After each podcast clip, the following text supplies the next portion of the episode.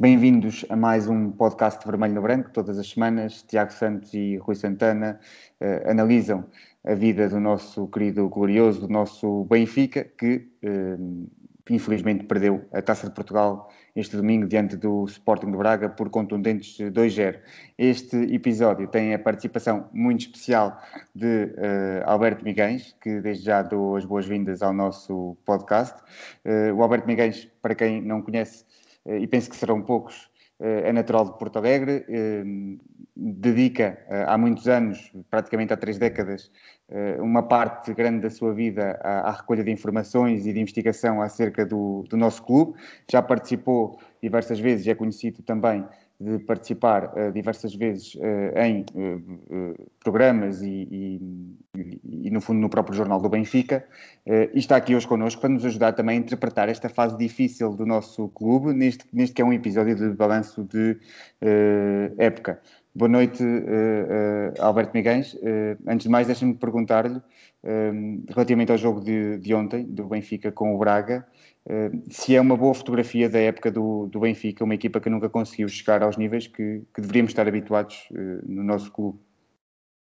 Sim, um abraço glorioso para todos. É um prazer colaborar convosco. É sempre um, como eu digo, bem ficar é sempre bom. É sempre com gosto que, que eu participo e colaboro com benfiquistas. É, é só uma precisão, quer dizer, eu sou de Porto Alegre, mas é do distrito, porque eu até nasci numa aldeia, que é, uma, que é a aldeia mais a norte do Alentejo, que é Montalvão. E na rua mais a norte dessa aldeia, que é, que é a Rua das Almas. Até quando o Pinta Costa começou com aquela história dos Mouros, eu até dizia que lá na aldeia o único que não era Mouro era eu, porque os outros nasceram todos a sul de onde eu nasci. Portanto, eu nasci numa, em casa, né? numa aldeia. Ainda nasci Denise, em casa. Não é Denise. Nisa, sim, mas é, é, uma freguesia, que é a freguesia mais a norte de Nisa, que é Montalvão. E é a rua mais a norte de Montalvão, que é, que é a Rua das Almas.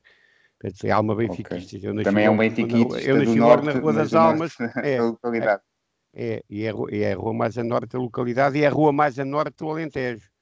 Vejam bem. Okay. E, e portanto, eu até dizia que aquela rua, como se chama Rua das Almas, também já, já podiam chamar Rua das Almas Benfiquistas, porque é o nome dela. Tem lá uma capelinha e, e, portanto, é, é, realmente é, é, no distrito de Porto Alegre, mas é uma aldeia do distrito de Porto Alegre. Eh, quanto ao jogo, sim, uh, concordo. Uh, foi um jogo que refletiu muito da época do Benfica, onde, porque nós é um pouco aquilo que se esperava da época. Né? Que, se nós formos resumir a época, neste jogo há situações que, digamos que, sei lá, é sempre difícil fazer eh, quantificações, mas 60% da época é, é, está, está revista neste jogo.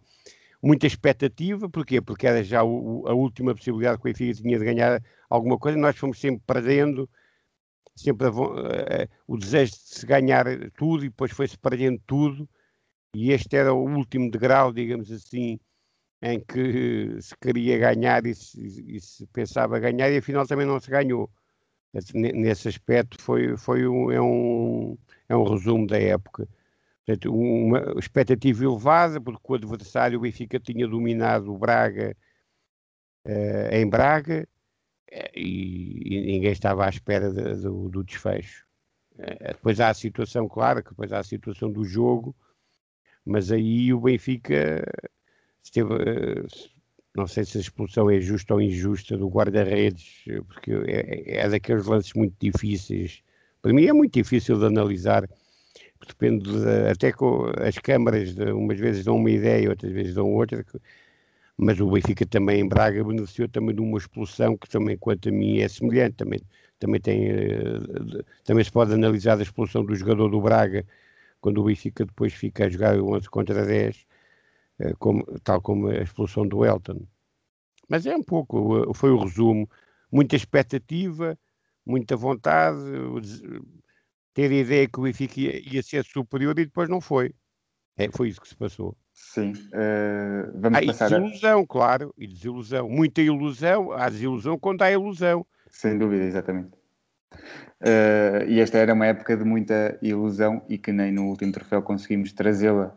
Uh, a ilusão, trazer um troféu para, para a nossa casa. Um, Tiago, boa noite.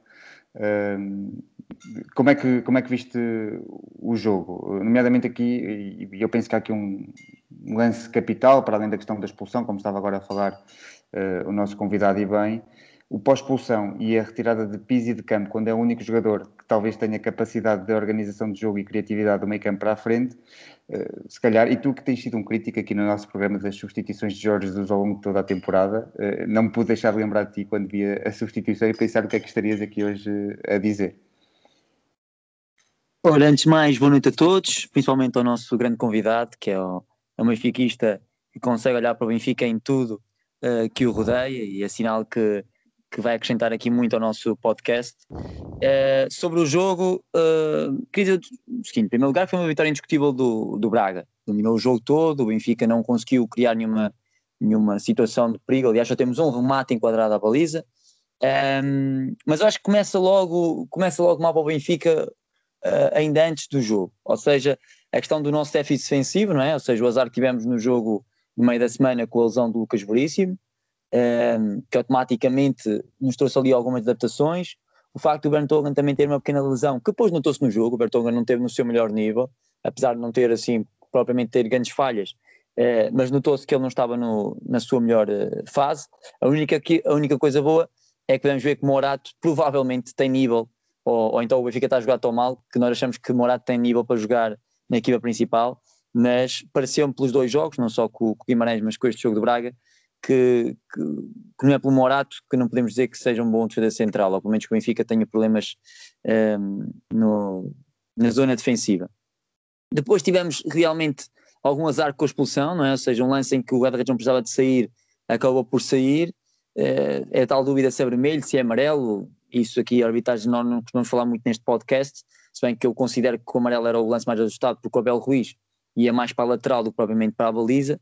Um, ehm, e pronto, mas obviamente condicionou muito o jogo. Só uma nota, já que eu digo relativamente a esta época, este jogo mostrou uma coisa, é que ou temos dois guarda-redes muito fracos esta época, ou nenhum dos dois me convenceu esta época a ser um titularíssimo do Benfica, nem Elton, nem, nem Odisseias Lacodimos, uh, me mostraram confiança esta época, uh, e depois notou-se no, no, primeiro gol do Braga, não é?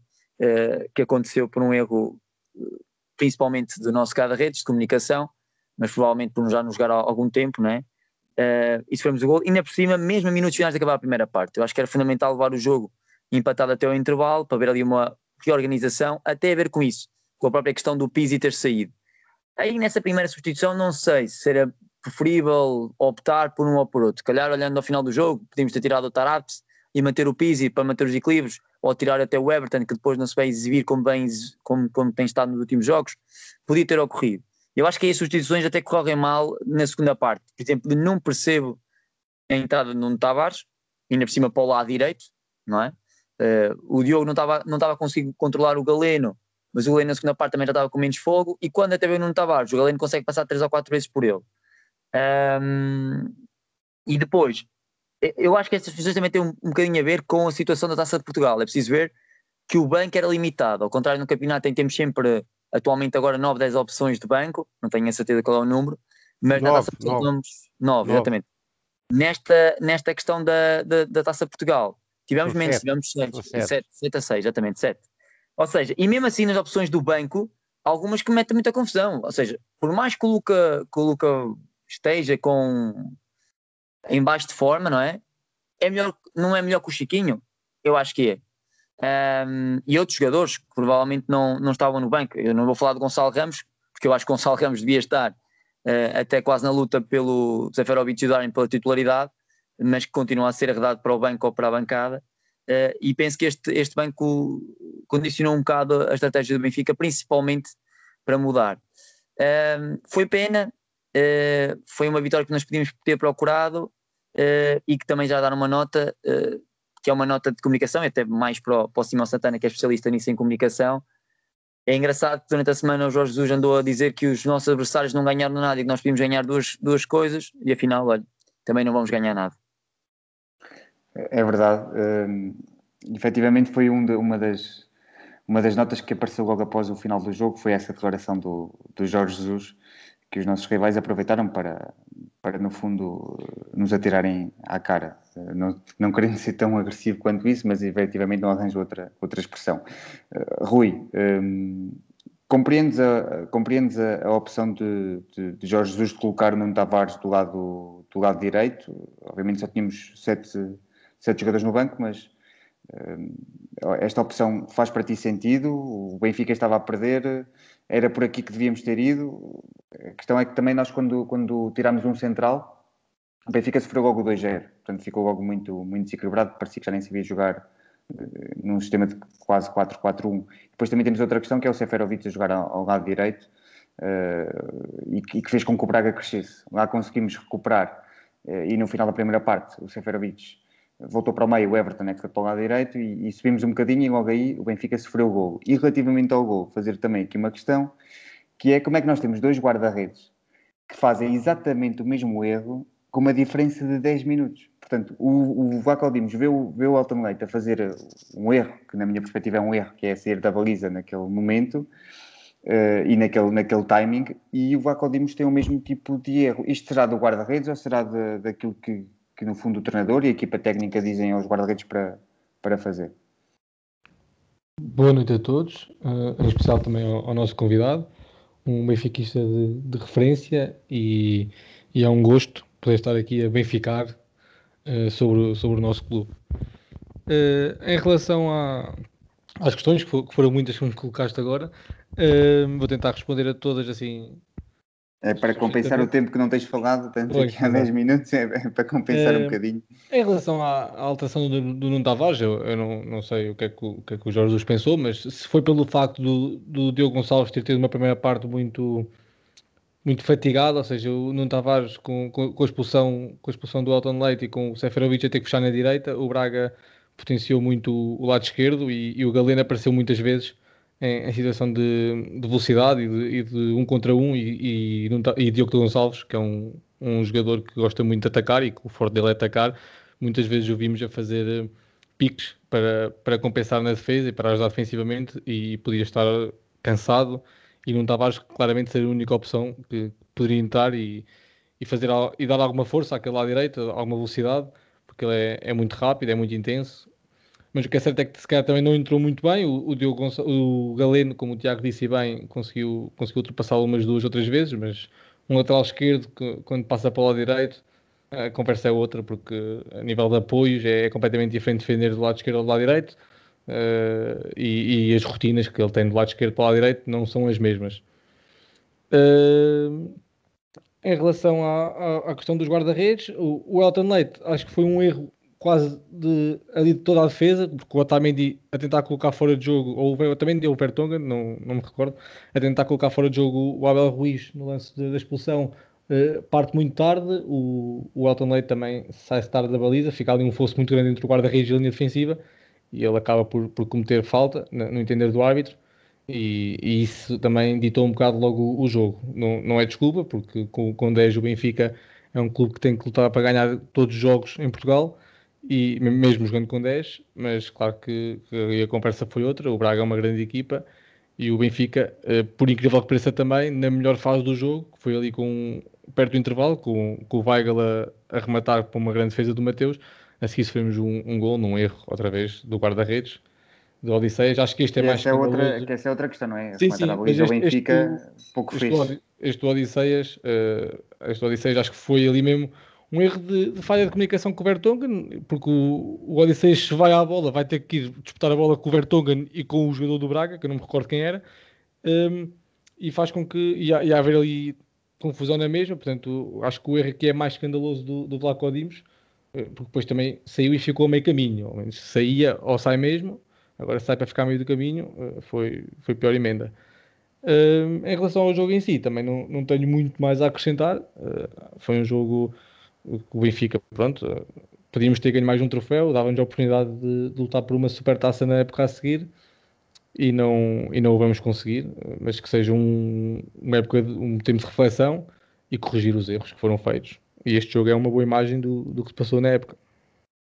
Sem dúvida, eh, eu, eu, estive aqui a fazer uma, uma análise ao palmarés dos, dos, do Benfica, do Porto e do Sporting no século XXI, uh, eh, Alberto, e queria também o, o, seu comentário sobre isto.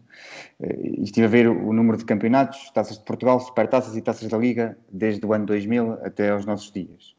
E em termos de campeonatos, o Benfica tem apenas 33% de todos os campeonatos, portanto tem 21 campeonatos possíveis, tem 33%, se não estou em erro, portanto tem 7 campeonatos. O Porto tem 11 campeonatos, significa 52% dos campeonatos possíveis. O Sporting tem dois campeonatos, eu não contei aqui o de 99-2000, coloquei-o ainda na conta do século anterior, porque começou o campeonato em, em 99, portanto tem dois campeonatos, significa nem 10% dos, dos campeonatos. De resto, a única competição onde o Benfica tem mais de 50% de provas ganhas é na Taça da Liga, enquanto que o Porto tem 52% nos campeonatos, 52% nas supertaças e 33% nas taças de Portugal. O Benfica em contrapé, nas taças de Portugal só tem 14%. Isto é, eh, não sei outra expressão se não dizer dramático.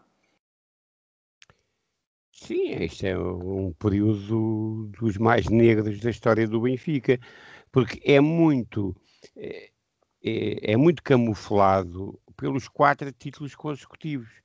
Que os quatro títulos consecutivos vieram camuflar a, a pobreza do, das prestações do Benfica em, nas competições onde tem participado, porque o Benfica antes tinha ganho o campeonato em 2004, 2005 e tinha ganho o campeonato em 2009, 2010.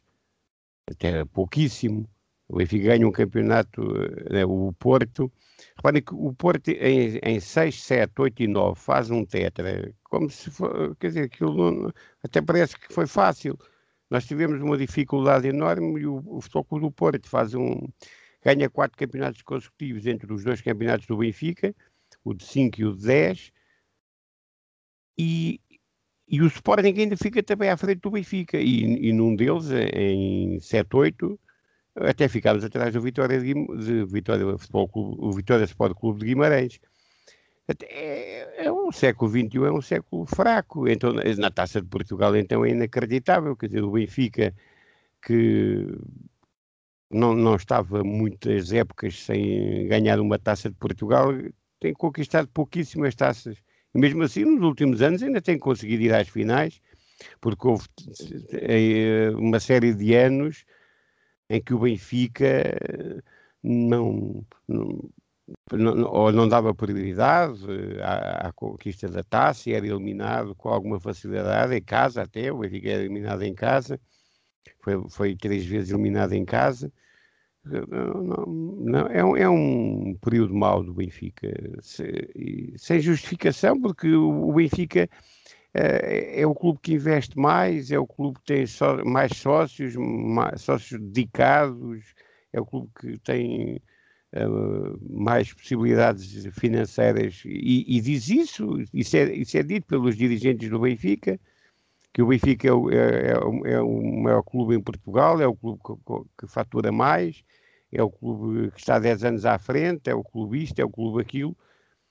Quando o Benfica eh, sempre foi acima, não se dizia, quer dizer, isso é que eu acho que é uma grande diferença entre o antes e o, por exemplo, até ao, até ao século XXI e aquilo que se passa no século XXI.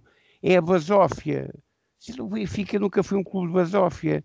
O Benfica era um clube de humildade, mas não era um clube subserviente, era um clube humilde. Era um clube que ia para as competições respeitando os adversários e saía orgulhoso com as vitórias em qualquer estádio. Não, o Benfica agora vai, joga isto, joga aquilo, vai jogar o triplo, vai arrasar, vai fazer tudo vai, vai, Isto é uma falta de respeito pelos adversários e é um incentivo para que eles vençam o Benfica. É, é, é aquilo que eu vejo, mas é provavelmente eu já estou velho e, e, vejo as coisas ao contrário. Mas quando eu era mais novo, eu apaixonei-me por um Benfica completamente diferente do Benfica atual. Não tem nada a ver.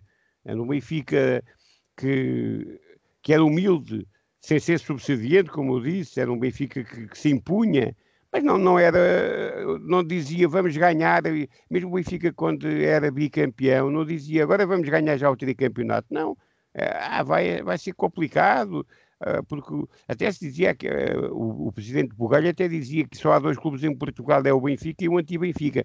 Há até histórias que os jogadores contam, os jogadores mais antigos, antes daquela geração dos anos 60, portanto, a geração anterior, já há poucos, infelizmente, já há poucos vivos, que uh, o, o, o Bugalho, o presidente Bugalho, muitas vezes chegava ao balneário nos anos 50 e perguntava aos jogadores: com quem é que vamos jogar hoje? Ah, hoje é, é, é com um, um, é, o, o Famalicão, por exemplo, que, é, que, que naquele tempo era um clube que, que era fraco, estava um ano na, na, primeira divisão, ou o Espinho, ou a São Joanense. Não, não, vocês vão jogar com o Anti-Benfica, só mudam é, é, é, os equipamentos e os emblemas. Portanto, a dificuldade vai ser a mesma porque eles vão tentar fazer o jogo da vida deles. Era assim que, que mas, mas dizia-se no balneário, não se dizia no, na imprensa. Mas isso não era dito. Isso não era dito na imprensa que o Benfica que ia defrontar uh, um clube que se ia agigantar. Uh, isso, isso uh, deixavam para os jornalistas, não eram os dirigentes que diziam isso. O Benfica mudou, mudou. E, e não sei se é por isso, mas o que é certo é que o Benfica ganhava muito mais do que ganha quando era mais pacato, mais realista, com os pés assentes na terra, não era tão aéreo. Agora é um, um Benfica que, que vai, esmaga todos, é o maior de todos, é, é, é, é, uma, é, é, é, imparável, ninguém vai parar o Benfica. E, não, quer dizer, os adeptos até podem dizer, e sempre disseram. Agora, os dirigentes e os treinadores dizerem isso, ai, não, não, não, não, não penso que isso seja útil. Essa é a minha ideia. Não sei se uh, tens alguma coisa Eu queria partilhar aqui eh, uma, uma ideia, em primeiro lugar, contestar a opção uh, referencial do, do, Simão Santana, porque estudar o século XXI é muito bonito, mas se olharmos para os últimos 10 anos, aí o Benfica ganhou a maioria dos títulos, não é? Se olharmos para os últimos 10 anos. Mas pronto, eu percebo, eu percebo a análise um, relativamente ao século XXI, só destacar aí também, porque foi festejado esta semana, que o Boa Vista também tem um troféu nessa, neste, neste século XXI, um, sendo que obviamente o Braga é o quarto clube principal em Portugal, porque o Boa Vista perdeu esse título, infelizmente, pela grave crise que passou. Relativamente ao Benfica, eh, eu acho, eu acho que, acima de tudo, eh, nós temos esse problema, se calhar, de, de no, como temos atualmente boas infraestruturas aos melhores do país, temos uma boa formação, atualmente a melhor do país e se calhar uma das melhores do mundo. Uh, estamos a reduzir o passivo e a ter condições financeiras para, para, no fundo, nos alavancarmos novamente, ao contrário do passado, em que vivemos tempos em que tínhamos que pedir aos sócios, tínhamos que fazer campanhas na SIC para nos darem dinheiro. Uh, e porque também, até a nível de, de, promoção do clube, seja a nível internacional de marcas e até mesmo de televisão, aliás, eu relembro que a BTV é caso único no mundo, uh, agora nem tanto, porque no Brasil estão a replicar um pouco a, a ideia do Benfica, mas pelo menos fomos a única televisão que até comprou direitos internacionais, ou seja, quando compramos a Liga Inglesa, fomos únicos no mundo a fazer o, esse, esse, esse investimento como clube. Uh, ou seja, em vários aspectos, o Benfica tem mudado o panorama português. O que eu acho difícil de entender é como é que ainda não transformamos isso no futebol masculino. Atenção, porque eu gosto de referir isso, porque tanto no futebol de formação acho que o Benfica está bem e tem ganho muitos títulos aos, aos últimos anos, mas se calhar o nosso convidado até pode focar mais isso, mesmo nas modalidades, apesar de haver algumas modalidades em que estamos a descer nível, há outras que mantemos grande nível, como no hockey, um, ou, ou até outras, outras menos badaladas, mas que somos campeões nacionais, e para não falar no, no efeito futebol, uh, futebol, ou melhor, classe feminina, em que somos campeões em quase todas as modalidades, mas isso mais, a, mais à frente vou dar nota disso. Eu penso que é na, na questão do futebol masculino que temos que realmente dar essa nota que o Benfica tem que mudar alguma coisa.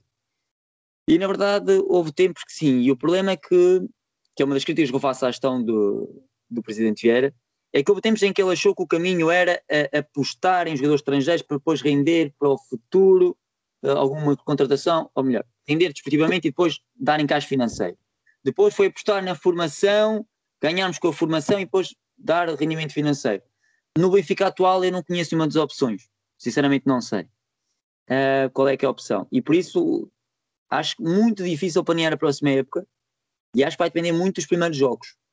Porque se a coisa correr mal, eu acho que vamos perder mais uma época em que planeamos tudo à maneira JJ e depois JJ a meio cai.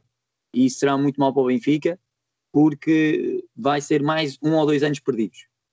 Agora, tenho réstia de esperança que o Benfica, pelo menos a nível de estrutura, um, se mantenha, se mantenha unido agora nesta fase para que, pelo menos a próxima época corra bem, para que depois que a gente possa mudar, ou pelo menos decidir qual é o ciclo que queremos para o futebol masculino e para o, para o futebol do Benfica, dando esta nota que também é importante para mim. Eu neste fim de semana estava a ver o, o jogo da taça e pensei para mim, como é que o Benfica não ganha tantos jogos e não ganha jogos na raça, como por exemplo duas das maiores estrelas e cóculos do Benfica no banco, ou seja, com o Luizão e o Rio Costa, lá no banco, a mostrar, ou dever mostrar o que era a mística do Benfica, para que o Benfica corresse mais, ganhasse mais e vencesse mais. Uh, relativamente só, Tiago, dar nota, a minha opção pelo, pelo século tem a ver com uma questão mais de, de, de história, né? portanto, faz normalmente a história pelos, pelos séculos, eventualmente também se pode fazer pelas décadas, ou, ou pelos meios séculos, mas a ideia foi mesmo só em termos históricos. É a nossa geração, o que estamos a viver é o século XXI e quando um dia o século XXI passar, eh, vai-se fazer o balanço do século, não se vai fazer o balanço dos 5 anos ou dos 10 anos. Eventualmente pode-se fazer o balanço de uma década mais gloriosa, mas eu penso que nem isso temos, porque se formos analisar bem esta década, o Benfica tem quatro, quatro campeonatos em, em 10. Se puxarmos muito e quisermos reverter aqui as coisas e começar em 2009, então aí temos, temos cinco títulos, mas uh, penso que continua a ter o mesmo uh, efeito. Antes de passar ao Rui, estão obviamente abertos ao debate e podem todos uh, conversar uh, sem, sem, problema, não precisam sim. de mim. Alberto, não sei se queria dizer não, aqui alguma sim, coisa. Sim, sim, sim. Aqui há uma diferença. É que o, vocês são mais novos, não, não, não acompanharam a mudança, a grande mudança que houve no futebol, que foi com o Lev Bosman. Porque antes da Lev Bosman, que penso que vocês sabem o que é, não, não, não, não, sim, sim. não, não viveram o momento, mas sabem o que é, né? é quando éramos, a União éramos, Europeia éramos garotos, éramos é quando a União Europeia impõe uh, à UEFA que a UEFA não podia ser uma exceção na Europa, ou seja, se o, havia a livre circulação de trabalhadores uh, na, no, entre os países da União Europeia, a UEFA não queria, a UEFA queria limitar a circulação, ou seja, um, um, os portugueses, um exemplo, os portugueses em Espanha seriam, seriam estrangeiros, não, não poderiam trabalhar os jogadores, os jogadores, não é? Uh, mas pensar, a UEFA queria que só existissem dois estrangeiros em, uh, por, por, clube, ou três, ou quatro. Mesmo, a UEFA não se importava que de aumentar, eram, só, eram dois, mas podiam ser três ou quatro.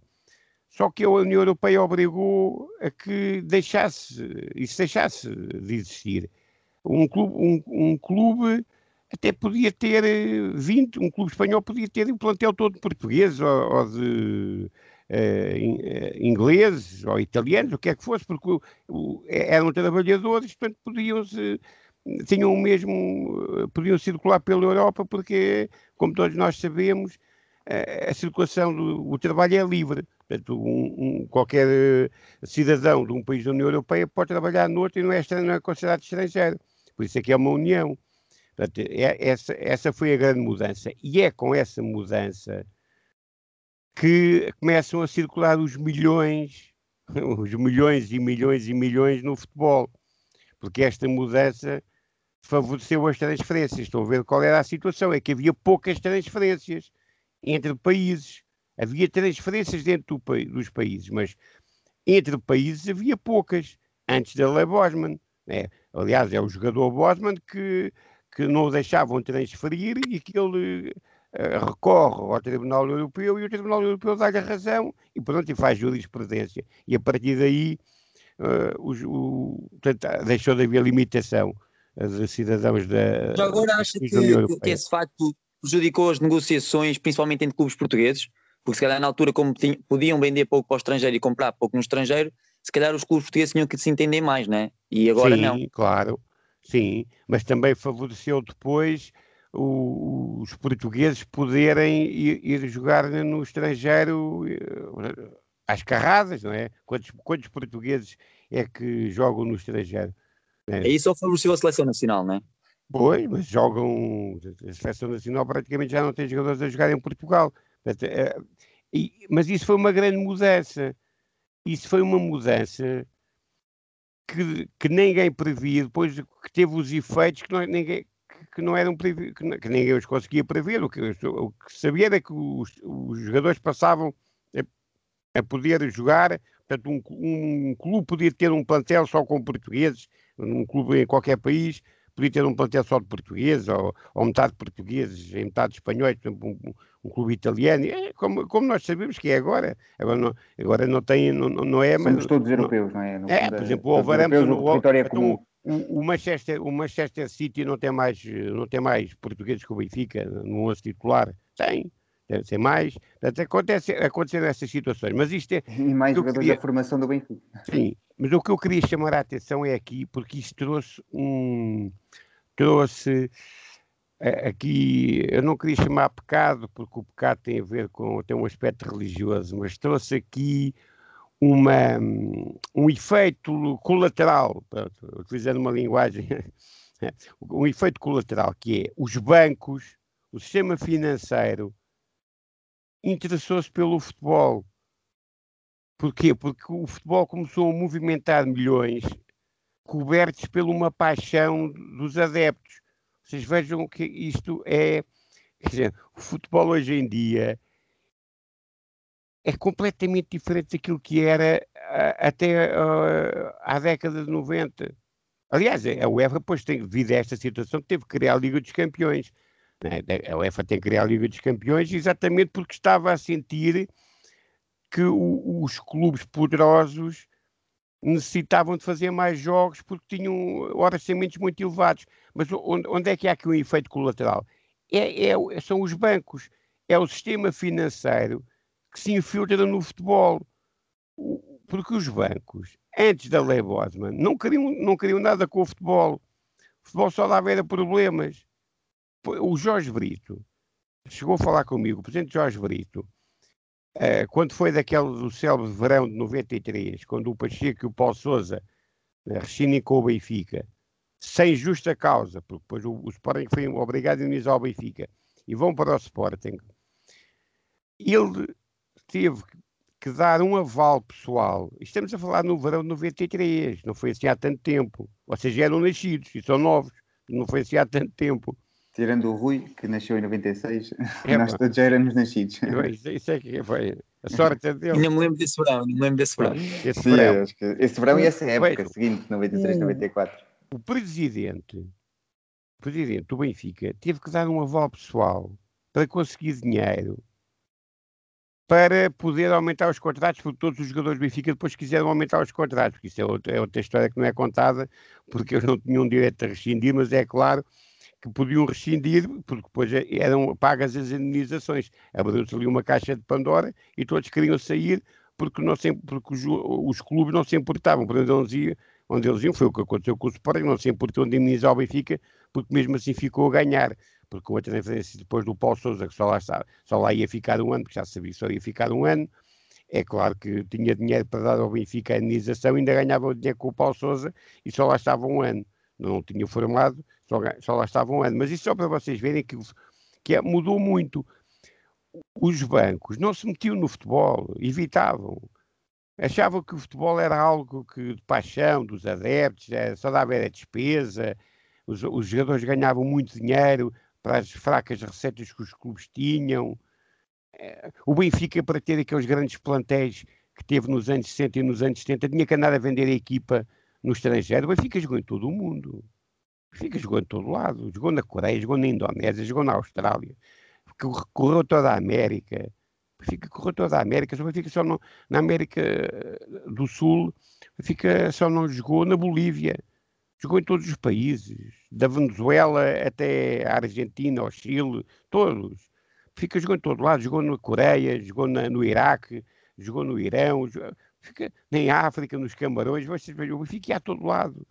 Porquê? Porque tinha necessidade de fazer dinheiro, porque as receitas não chegavam, porque o Benfica tinha que ter os melhores jogadores, ainda por cima com a limitação de ter só jogadores portugueses até 1978, e depois, uh, e de facto foi até 78 legalmente, Uh, mas legalmente, que é uma, um, legalmente entre aspas, porque o Benfica era uma tradição, isso nunca teve, o Benfica nunca, nunca foi obrigado a ter só jogadores portugueses, os estatutos nunca, se não era permitido, os, Benfica, os estatutos do Benfica não limitavam a, a, a, entrada de estrangeiros no Benfica. Aliás, o Benfica em, em, em basquetebol tinha, tinha americanos, portanto, e, e, no handball tinha, também tinha, tinha jogadores nórdicos, portanto não era aí que, que estava, era a tradição que existia. De, em 1904 diz, alguém disse, mesmo só com portugueses vamos conseguir ganhar aos ingleses. E a tradição manteve-se só com portugueses. Mas isto para vos dizer que o Benfica tinha necessidade, como só tinha acesso ao mercado português, ter os melhores jogadores. Por isso, e era caro.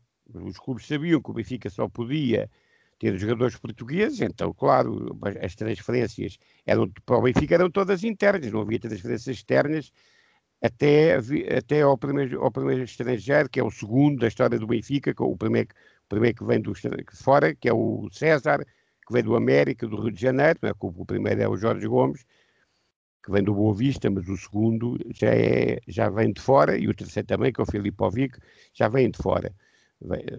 Portanto, já, já são eh, transferências de, para dentro de Portugal, de estrangeiros para dentro de Portugal. O primeiro, o primeiro jogador, não.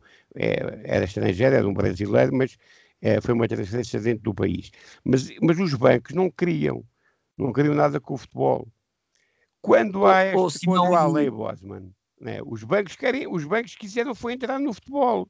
Tem toda a vantagem de estar no futebol.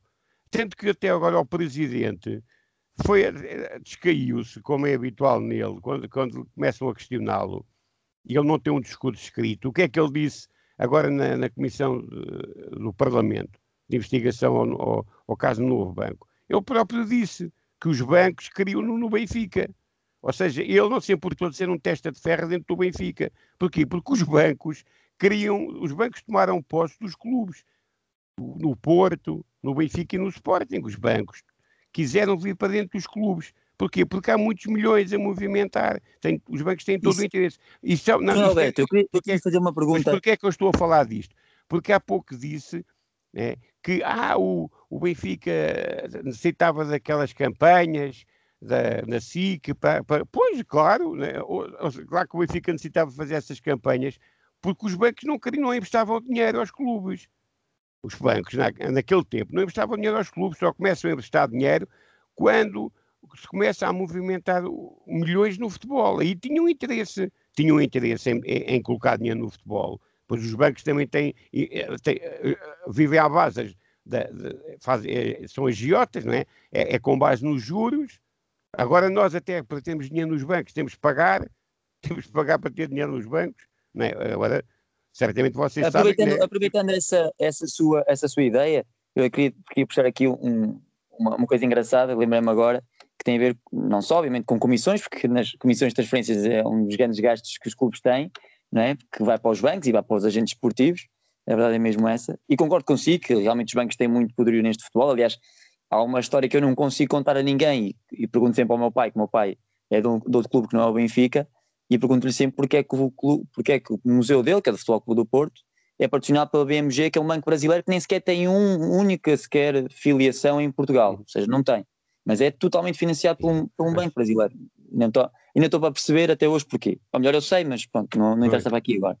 Mas eu queria trazer aqui uma questão que era para todos, para, neste caso para o Rui, também o Simão e para, para o Alberto, que era, neste caso, qual é, muito resumidamente e muito rapidamente, qual foi a melhor contratação e a pior contratação desta época e para a próxima época, já adiantando, qual era, que era o jogador que gostavam de ver de, a regressar da formação e qual é o jogador que esteja no estrangeiro que gostariam de ver no, no Benfica?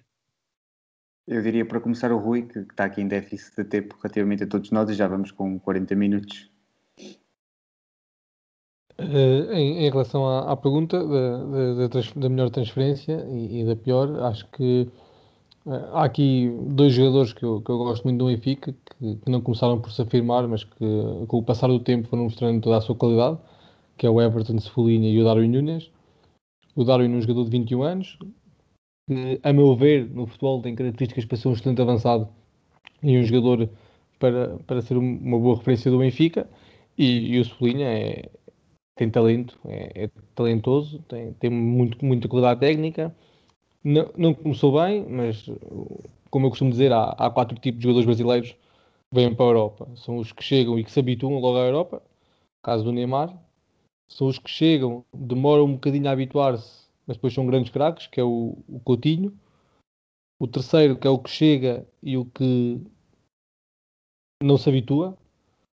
Uh, e, e cá, cá muitos. E o quarto, que é o que chega, dá, dá nas vistas e relaxa. Uh, e depois vai pela China e para, e para outros continentes. Portanto, acho que o Sublinha, na próxima época, creio que vai ser um jogador para se afirmar no Benfica. E o Darwin também vai, creio que vai ter uma excelente época, que esta época também não foi má, para uma época de estreia fez 14 golos e 11 assistências, se não me engano.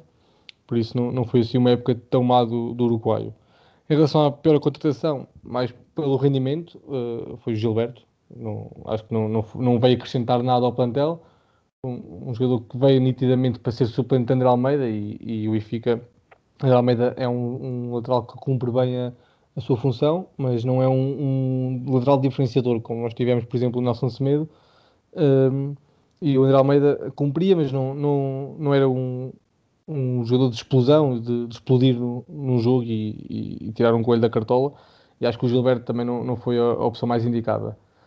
Uh, a nível de reforços para a próxima época, acho que o Benfica tem que atacar ali a zona do miolo e buscar uh, médios com, com qualidade uh, que, dê, que deem força àquele meio campo e que, e que ajudem principalmente ali Weigl, Weigl que se mostrou muito bem nesta época apesar de quando veio para o Benfica veio com, com um rótulo de craque e, e, nós benfiquistas muito exigentes que somos e, e, bem, não, não começámos logo a ir a, a gostar das exibições do, do, do Ruden Weigl, mas acho que, que ele, com o passar do tempo, e, e já referi isto, isto noutros podcasts, com, quando o Benfica começou a, a decair, o, o Weigl começou a subir a sua forma e, e acabou muito bem uh, a época. Aliás, ontem fez um, um, grande jogo, a meu ver.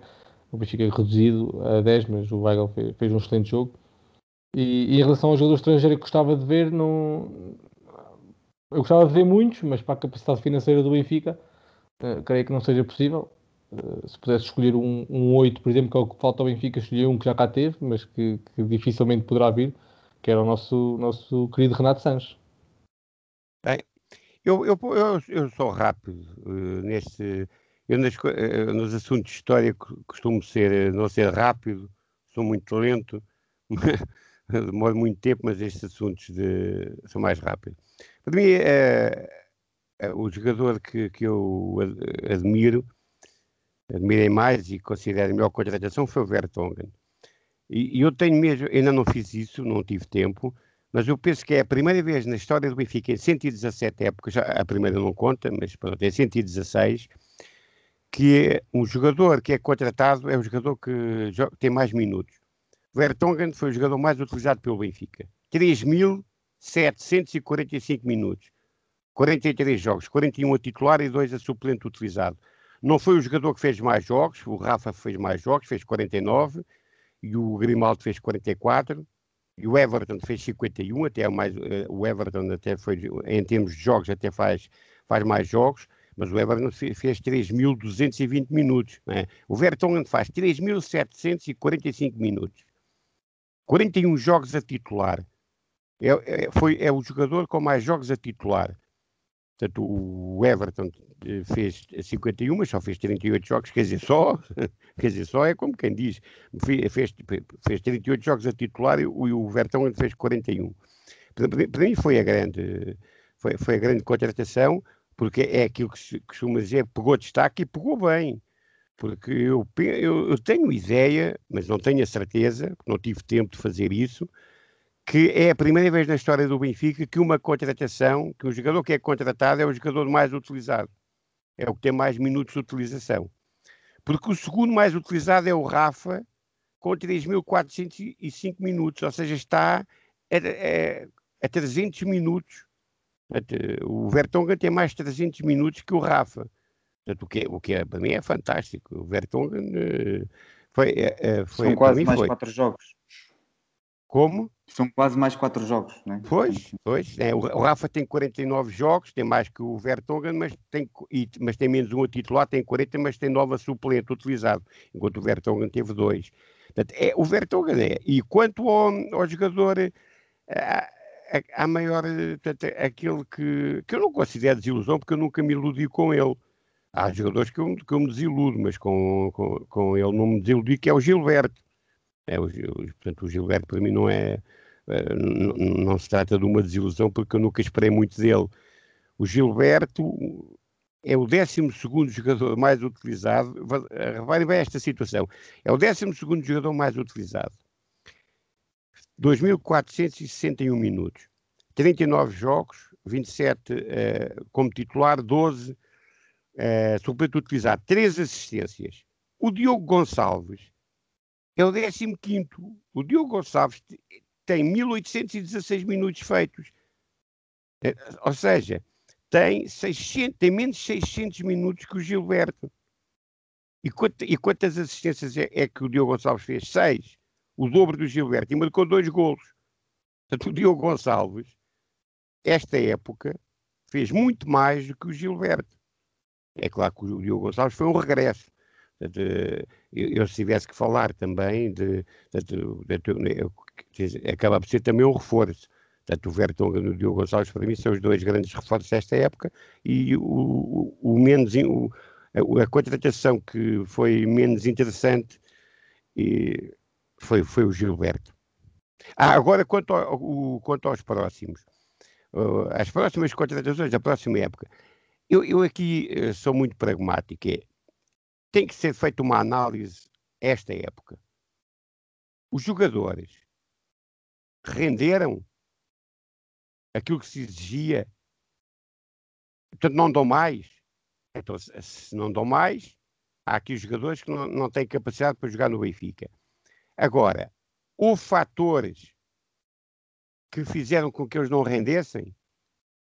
Bem, então tem que ser analisado, tem que ser visto e, e, tem que ser pensado que na próxima época há jogadores que vão render mais, porque houve fatores que fizeram com que eles não rendessem esta época o que podem. Né? Agora, isto tem que ser, tem que ser visto por quem, quem, quem os treina e, e, quem, e quem os conhece. Porque uma coisa é aquilo que vem, é essa história que vem para a comunicação social, que a culpa é da Covid, e a culpa é disto, daquilo e do outro, e da, e do árbitro, e, e deste, daquele, e não sei o quê, e está torto, e está, e, e está molhado. E, bem, isso, é, isso eu percebo. Agora, isso é o que nós também fazemos na, na, na nossa vida. Muitas vezes também damos uma imagem que depois nós sabemos que não é bem assim. O Benfica, certamente, tem pessoas competentíssimas, tanto a nível de dirigentes como da equipa técnica, e, e mesmo dos jogadores mais que estão há mais tempo no plantel, têm que fazer uma análise daquilo que foi esta época, que é para depois saber como preparar a próxima época. Porque há jogadores que renderam pouco, provavelmente, e que podem render muito mais. Portanto, não faz sentido estar a dispensar. Agora, há coisas inacreditáveis que no Benfica que, que, que não se entendem. Por exemplo, o Vinícius, nunca percebi porque é que o Benfica Uh, bem, eu, quer dizer, eu percebo, é que o, o Vinícius não, de facto não pertence ao Benfica, pertence ao Jorge Mendes, portanto vai para onde o Jorge Mendes quiser, mas isso, isso já são outros 500. Eu sou, eu, eu desculpa interromper, mas eu também só queria salientar também, porque há um jogador que, que me, não me surpreendeu a nível de qualidade, mas assim a nível de mística, que eu achava que se calhar poderia não ter, mas que se mostrou ser um profissional de excelência um profissional a 100%, o, o Otamendi, que eu, nunca, que eu sempre disse que era um, um excelente central, mas isso também não, não havia muitas dúvidas dos adeptos, porque foi um, um titular do City indiscutível durante dois anos. Mas a, maneira como ele defendeu muitas vezes o, o manto sagrado e, e, a maneira também como por vezes uh, falhou no início e, e criou algum, alguns comentários menos, menos bons do, dos adeptos, uh, mostrou ser um, um profissional e, e, defendeu o Benfica como, como prometeu defender numa, numa publicação que faz, a pedir desculpa aos adeptos e depois a dizer que ia trabalhar e ia sempre defender as cores do Benfica até à morte. Por isso uh, também tem que dar o devido mérito, porque antes jogou no Porto, jogou no Valência, jogou no City, mas onde está é profissional, onde está defende, defende as cores deles. E, e tenho pena que outros, que outros jogadores que estão cá no Benfica há mais tempo não, não sintam não tenham aquele nervo que, que, que o Otamendi mostrou ter, principalmente agora neste último jogo, em que, em que podem ter feito uma exibição excelente, defendeu, defendeu o, o Benfica e defendeu o, o, colega de equipa naquele momento menos bom de futebol que se viu no, no final do jogo. sobre, sobre a aposta. Queres começar tu, Simão? Começo eu. Sobre, desculpa Tiago, não percebi. Sobre os melhores jogadores, queres começar tu, a tua aposta? Não, eu, eu, iria dizer que nós, nós estamos aqui a chegar mesmo ao fim do, do, nosso, tempo. do nosso tempo. É, eu ia só aqui fazer uma, uma pergunta final ao nosso, ao nosso convidado para depois irmos então, para, só, deixa só dizer os meus muito rapidamente. Digo muito rapidamente. O meu melhor contratação, Lucas Veríssimo, a pior Pedrinho, uh, contra, jogador a voltar à formação Tiago Dantas, que acho que é melhor, apesar do Ryan Gold ser bom, é bem melhor que o, que o Ryan Gold, que supostamente estamos a pensar comprar, uh, e a buscar o Trincão ao Barcelona. Será uma boa aposta. É só dizer também respondendo, a melhor eh, contratação e, e, que me enche mais as medidas no final das contas, eh, e eu tive muitas dúvidas sobre ele, foi o Otamendi. A pior contratação, Gilberto, estou inteiramente de acordo com, com o Alberto sobre, sobre isso, e uh, um jogador que pudesse ir buscar era sem dúvida o, o Renato Sanches, como dizia o, como dizia o Rui. Uh, Alberto, para terminar, tinha aqui uma questão. Para nós mais jovens, muitas vezes, quando batemos o Benfica entre nós, uh, é difícil conseguir falar de um Benfica que, no fundo, nós nunca vimos. E, portanto, isso também acaba por ser frustrante da nossa parte. Uma das coisas que eu vou insistindo muitas vezes, porque vou também procurando saber mais da história do Benfica, é, é quando eu olho para a história, vejo 33 presidentes. Nós, com 32 presidentes, cada um passou em média três anos e meio, mais coisa menos coisa, uh, a governar uh, o, Benfica, e o Benfica ganhou, se não foi tudo, foi quase tudo o que havia para ganhar. E hoje em dia nós vivemos uh, num tempo em que alterar a direção do clube parece que vai destabilizar o clube e parece que os três anos que vivemos com Vale Azevedo continuam a pairar como nuvem negra em cima das nossas cabeças quando eu tenho sempre a perspectiva de que uh, é na evolução e na, e, e na troca da, da, direção, o Benfica não está aí, o Benfica está nos adeptos e na mística criada pelos, pelos adeptos e, e, pela história do clube, efetivamente, que é muito mais poderosa do que qualquer presidente, e eu acho que isso nota-se, a história do Benfica vem, demonstra isso constantemente, com mudanças de presidente às vezes quase de um ano para o outro, e o Benfica continuar a ganhar, e não, não vinha daí mal ao mundo, nem, nem instabilidade. E, portanto, o que, o que eu vou pedir é difícil, mas era uh, tentar ajudar-nos a nós, que somos mais novos e que ainda por cima não temos essa parte da história connosco de, de forma viva. Uh, se isto que eu estou a dizer faz ou não faz sentido e uh, como é que nós devemos encarar o futuro, no fundo, com, com mais coragem, talvez, para podermos tomar outras decisões e podermos ser mais arrojados também, porque o Benfica sempre foi um clube à frente do seu tempo, verdadeiramente, porque não tinha medo de evoluir, não tinha medo de, de, de fazer diferente dos restantes. Pô, eu, penso que essa questão é, é excelente, porque o, o, presidente Borges Coutinho tinha uma frase que é lapidar, que é, dizia, o Benfica não pode ter medo do Benfica. E o que eu vejo agora é que o Benfica tem medo do Benfica. Quer dizer, somos o, um maior clube português, segundo o, estu, o, último estudo da UEFA, que é de, já de 2012, acerca da popularidade de, do, dos clubes nos países, o Benfica é o clube com, que é mais popular depois penso que é o Galatasaray ou o Ajax. Eh, portanto, eh, mas o Benfica é, o, portanto, é o, o, país que tem um clube com a maior porcentagem de população adepta de um clube é, é, é Portugal que é o, e é o Benfica. E o Benfica, com tantos milhões de benfiquistas, com tantos milhares de sócios, e não há eh, nem, capacidade para dirigir um clube. Em, em qualquer país existe capacidade para dirigir os maiores clubes dos países e, e, em Portugal não existe capacidade para dirigir o Benfica. Pois isso também eu, eu faz eh, quer dizer, a mim já não me faz confusão. Eu acho é que isso é passar um atestado de incompetência a todos nós benfiquistas. É claro que é possível, e há muitas pessoas em Portugal com capacidade para dirigir o Benfica. Agora, não, não, não, não, não estão é para sujeitar a situações que lhes podem complicar a vida pessoal. E isso é que. E isto porquê? Porque voltamos à mesma história.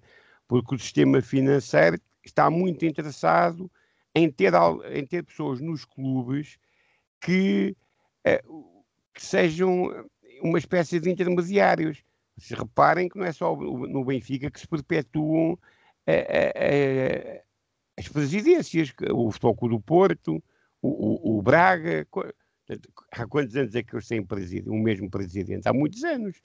Não é por acaso. Agora, que o, que o, o Benfica, como o maior clube português, não vejo onde é que está o problema, em, em que uh, está a ganhar, está, está a ganhar menos, está a tomar decisões que não são as mais adequadas, há que mudar. Porque é sempre possível, ao fim de quatro anos, agora são quatro anos, ao fim de quatro anos voltar a mudar. Mas qual é o problema? Ao fim de quatro anos muda. Não é em quatro anos que o Benfica uh, deixa de existir. Aliás, até é possível mudar nesses quatro anos, porque é, é possível os sócios convocarem assembleias gerais extraordinárias, é, é possível. Portanto, isso, os sócios são soberanos. Os estatutos do Benfica permitem que, se, Benfica, se, os, se os, sócios não estiverem contentes e não estiverem satisfeitos com uma direção eleita, que possam convocar uma Assembleia Geral Extraordinária para uh, questionar a direção. É possível. Pois o, o clube depende dos sócios. Eu, eu, penso que não, não, faz sentido. Como se não houvesse alguém eh, não ou como se não houvesse ninguém que pudesse dirigir o Benfica. Claro que há. E depois comete erros, erros graves, então, e os sócios eh, estão cá para depois eh, tomarem as decisões. Este é, é, é, o, é, o, é, o, que eu penso. Portanto, o Benfica bem. não pode ter medo do Benfica. Portanto, quando um Benfica, quando o Benfica tem medo do Benfica, algo está, está, está mal. Ou seja, quando os benfiquistas têm medo dos próprios benfiquistas. Ah, isto está mal. Quer dizer, não se pode tomar agora a, a árvore pela floresta, porque houve um presidente que foi mau, ou que, que é considerado mau, e depois também temos que ver o que é que se passou, e todo o enquadramento e o poderio do Futebol do Porto nessa altura, né? Não tem nada a ver com o que é o Futebol do Porto agora. Já foi há muito tempo. O presidente do Porto tinha menos, tinha menos, tinha menos 20 anos, né? Tinha menos 20 anos. E 20 anos são muito ter 82 ou ter 62 anos faz uma grande diferença.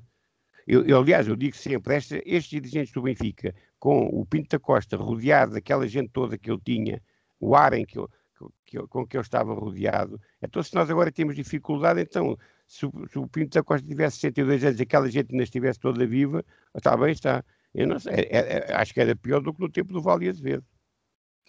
Sim, provavelmente. Uh, estamos mesmo, mesmo a terminar. Eu dou aqui 30 segundos a cada um dos nossos uh, convidados residentes, ao Tiago e ao Rui, para, para nos despedirmos também do, do Alberto Miguens. Uh, Rui, começava por ti, para uma nota final. A nota final, não, não tenho mais que dizer, senão, senão agradecer ao, ao nosso convidado. foi um, um prazer ouvir essas, essa sabedoria toda e essa história do, do nosso clube.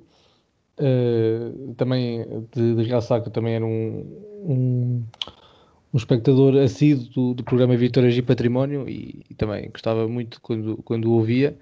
E, e, é pronto, é, passa a redundância, mas é, é, muito bom ouvir, ouvir isto do Benfica e, e, como disse no início, o Benficar, porque isto dá-nos dá mais dá-nos mais força, entre aspas, e, e dá para perceber que o Benfica, de qualquer maneira, nunca, por mais por muitos maus resultados que tenhamos, nós vamos sempre conseguir levantar o clube e, e assim podemos nos gabar de termos um, um dos maiores clubes do mundo. Tiago. Agradecer, obviamente, ao nosso convidado, muito nos honrou e muito nos disse sobre o nosso Benfica. Uh, já que falamos de vitórias e, e, património, deixar a nota para as nossas campeãs nacionais, que ganharam em pleno estádio José de Alvalade o título nacional, e dizer mais uma vez que a Kika é a melhor jogadora portuguesa de todos os tempos, isso não haja dúvidas nenhumas, e por isso espero bem que o Benfica mantenha durante muito tempo no seu plantel, porque assim é sinónimo que o Benfica vai ganhar muitos títulos, pelo menos no futebol feminino. Muito bem, uh, Alberto, não sei se quer deixar aqui também uma, uma nota final, no fundo, para nós que estamos aqui, mas também para quem nos vai ouvir agora durante a semana. Olha, foi um prazer, espero que uh, quando me convidaram que que certamente tinham expectativas, espero não ter defraudado as expectativas que vocês tinham, não é? De forma alguma, bem pelo contrário. É, não, é sempre assim, nós estamos aqui a Benficar, é, estamos, somos sinceros e, e, é assim que é o Benfica, é um clube de verdade, o Benfica tem que ser um clube de verdade e verdade também entre os associados entre os adeptos.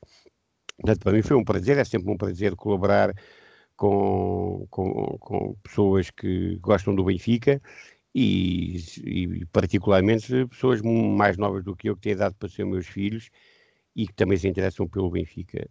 É sempre bom, é sempre bom ver isso eh, e, e eu sempre que posso colaboro e estarei sempre à vossa disposição para, para aquilo que, que eu puder ajudar, podem contar sempre comigo. E uma saudação final para, o, para quem vai, for ouvir e, e, e continuar a ouvir o, os vossos programas, e, incluindo este, mas também os próximos, penso que têm qualidade para quem gosta de Benfica eh, entreter-se e aprender com, convosco e, e, e gostar de, das vossas opiniões, são opiniões ponderadas, já vi, são opiniões ponderadas de quem vive o Benfica e de, que, e de, e de quem eh, diz do coração aquilo que, que pensa que é melhor para o Benfica. Isso é que é importante. Sem dúvida, Alberto, eh, resta despedir-nos, agradecer-lhe imenso, é uma honra imensa para todos nós poder estar aqui consigo a Benficar e vamos continuar a levar esta, o Benficar pelo, pelo, pelas semanas e pelos meses seguintes e pelos anos da nossa vida que, que nos for possível e que nos permitirem. A todos vocês que nos estão a ouvir, muito obrigado mais uma vez por estarem connosco. Uh, o resto de uma boa semana. Continuem também, você, também vocês por aí uh, a Benficar. Voltamos na próxima segunda-feira. Um abraço.